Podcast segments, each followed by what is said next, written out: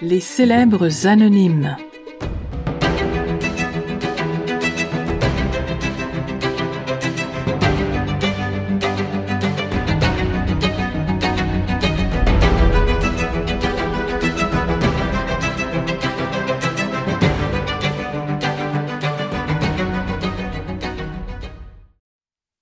Mémoire papillon est un poème que j'ai écrit expressément pour un événement organisé par l'Association des auteurs des Laurentides, les chuchoteurs. L'événement avait lieu au Jardin de François, qui remet tout l'argent qu'il reçoit à la recherche pour l'Alzheimer. Ce poème, il s'agit d'un pantoum. C'est une sorte de poème dans lequel plusieurs vers se répètent d'une strophe à l'autre. Alors ça va comme suit. Mémoire papillon.